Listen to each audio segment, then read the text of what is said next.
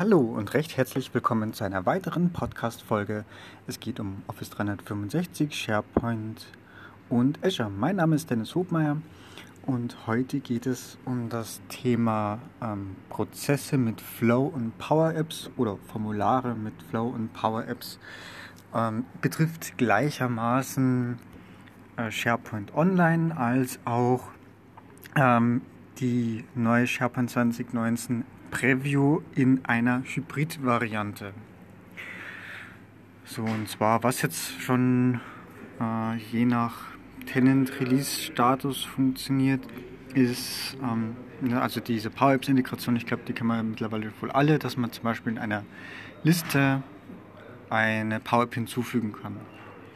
Ähm, bis dato war es aber so, dass wenn ich die Power App in dieser Liste hinzugefügt habe, dann habe ich einfach eine neue View gehabt. Und diese neue View hat im Prinzip eine Redirect auf die Power App gemacht.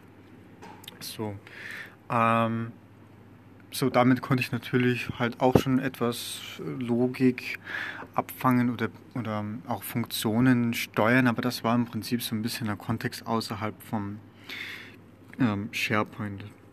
Ähm, ja, das Spannende, was ich, äh, was da jetzt geht, ist, dass hier auch ähm, die Power Apps Forms an der Stelle hinzugefügt werden können. Ne? Also wie gesagt, ich mache eine neue Liste und habe oben dann in dem Reiter Power Apps und da habe ich dann zwei Punkte drin, einmal Power Apps und einmal Formular hinzufügen. Und wenn ich da auf Formular gehe, dann ähm, passe ich letztendlich den Dialog äh, neu an. Also wenn ich dann eine, in die Liste ein neues Listen-Item hinzufüge, das, was ich sonst bekomme, das ist Standardformular, was anderes ist es ja auch nichts, enthält ja standardmäßig alle Felder. So, und damit ist aber manchmal ein bisschen äh, zu viel getan. Wenn wir uns einfach mal das Beispiel nehmen, ich habe einen Businessprozess, um Hardware zu bestellen. Ich brauche ein Mobiltelefon, ich brauche einen Laptop und so weiter. Das heißt, man hat eigentlich ja vom Prozess her gibt es ja einen, einen, der das Gerät beantragt. Zum Beispiel Vorgesetzte, ich habe einen Mitarbeiter, der braucht ein Handy. Zu dem Zeitpunkt vielleicht äh, Typ egal, es gibt vielleicht drei Budgettypen, Small, Medium, Large, was auch immer und dahinter sind dann verschiedene Kategorien oder ich kann mir, oder es gibt halt, wünscht dir was Handy und ich kann eintragen, es ist ein iPhone oder es ist ein Android und ähm, entsprechend gibt es dann vielleicht noch was auch immer dann passieren muss. Ne? Aber was auf alle Fälle ja dann in so einem Prozess gesehen passieren muss, wahrscheinlich muss es jemand freigeben, ne? höchstwahrscheinlich, weil es mit Kosten verbunden, äh, einmal Kosten, wiederkehrende Kosten, äh, was für ein Tarif wird damit gewählt, es muss bestellt werden, es muss geliefert werden, dort wo der Mitarbeiter auch hin ist, muss zugeordnet werden, muss vielleicht installiert werden und, und, und, und. So, wenn ich jetzt all diese Felder dann noch mit dran packe, mit, was weiß ich, ähm, ja, noch als Zusatzfeld ähm, Softwarestand, ne? also oder Betriebssystemversion soll da drin irgendwie gepflegt werden oder ähm, auch so vom Release-Zyklus, Anschaffungsdatum und, und um dann im Prinzip den Lifecycle abzudecken. Ähm, so, dann wäre das ja eigentlich relativ ähm, überfordernd für den Benutzer, wenn er gleich zu Beginn sagt, ich brauche ein neues Handy und kriegt dann irgendwie 30 Felder so, und davon braucht er aber eigentlich nur fünf. Ja, ist aber vollkommen überfrachtet damit. So, ähm, und eben, was man halt bis dato gemacht hat, waren halt meistens irgendwelche, das heißt entweder Infopar-Formulare, wenn man so auf, so auf der alten Welt denkt, ähm, hat das vielleicht irgendwie angepasst oder auch gleich Third-Party-Lösungen, um das entsprechend zu steuern vielleicht auch Nintex, Workflow etc. Da gibt es ja verschiedene Möglichkeiten. So in der Cloud oder Hybrid-Szenario jetzt ähm, ist halt eine Möglichkeit, eben das genau so zu machen. Das heißt, nochmal zurück zu unserer Liste. Button Open Power Apps habe ich zwei Sachen, Power Apps und Formular. Und wenn ich da das Formular erzeuge, dann kann ich im Prinzip in Power Apps designen, wie soll dieses Formular aussehen, welche Felder kommen da rein. Und damit kann ich in gewissem Maße eben auch steuern, wie sieht denn dann halt auch mein Workflow aus. Ne? Ich habe da vielleicht ein Formular neu zum Bearbeiten und sehe dann aber nur drei Felder. Ne? Wer kriegt's? Was ist es für ein Modell oder was ein Budget?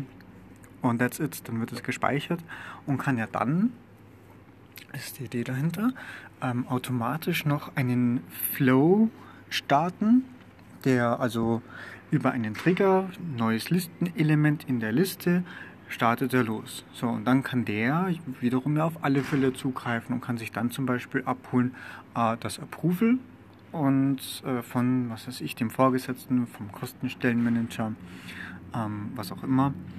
Und erst wenn das dann genehmigt ist, okay, dann geht es dann vielleicht ein, ein, zweiter Flow los oder der Flow verzweigt halt einfach dann, sobald es entsprechend genehmigt ist, ähm, dann äh, leitet es dann entsprechend an die, die Person weiter zur Bestellung. Dann habe ich da vielleicht noch irgendwie den Bestellstart da drin in dieser Liste. Und so kann ich im Prinzip meine Business-Logik hier ablegen. Das ist eigentlich so diese Idee, finde ich eigentlich ganz, ganz spannend. Ähm, und dieses Formular sieht halt wirklich aus wie ne, neues Listenobjekt öffnen. Ähm, ja, wie halt, ist halt auch sofort da, wie halt ein neues Listen-Item. Ne? So, in diesem Gespann, also sehr mächtig.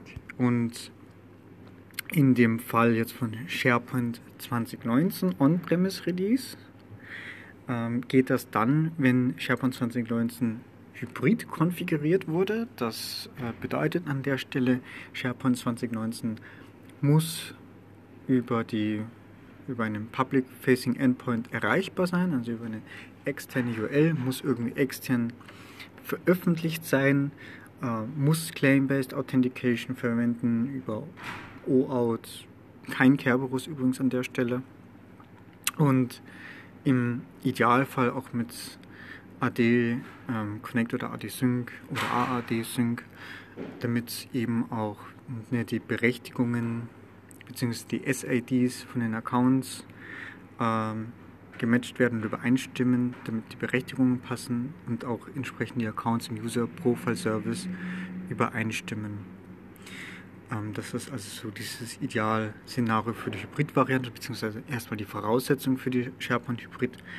Und damit dann im nächsten Step, ähm, das sind Voraussetzungen für Power Apps und Flow äh, für SharePoint. Und wo sind dann die Daten, zu welchem Zeitpunkt? Die Daten sind grundsätzlich mal dann on-premise, ne, weil SharePoint 2019.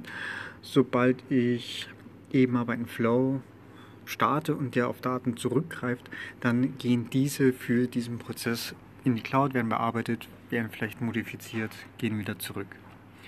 Ähm, wenn ich in Off oder in SharePoint Online bin, ist es grundsätzlich mal ähnlich, aber da bin ich halt das SharePoint Online im gleichen Rechenzentrum. Dann spielt es keine Rolle. Da ist vor allem auch die Entscheidung, wo die Datenhaltung ist, irrelevant, weil die Entscheidung wurde schon getroffen. Ja, so wird eigentlich mein kleiner Input zum Thema Prozesse mit Flow und Power Apps, sowohl im Hybrid als auch Cloud Variante. Ich hoffe, das bringt euch was. Wenn es Fragen gibt dann, oder Feedback in irgendeiner Weise, dann bitte einfach gerne per E-Mail podcast.hopmai.net oder über die neue Audio-Community Upspeak auch als App zur Verfügung. Ich danke euch und wünsche euch noch einen hervorragenden Tag. Tschüss.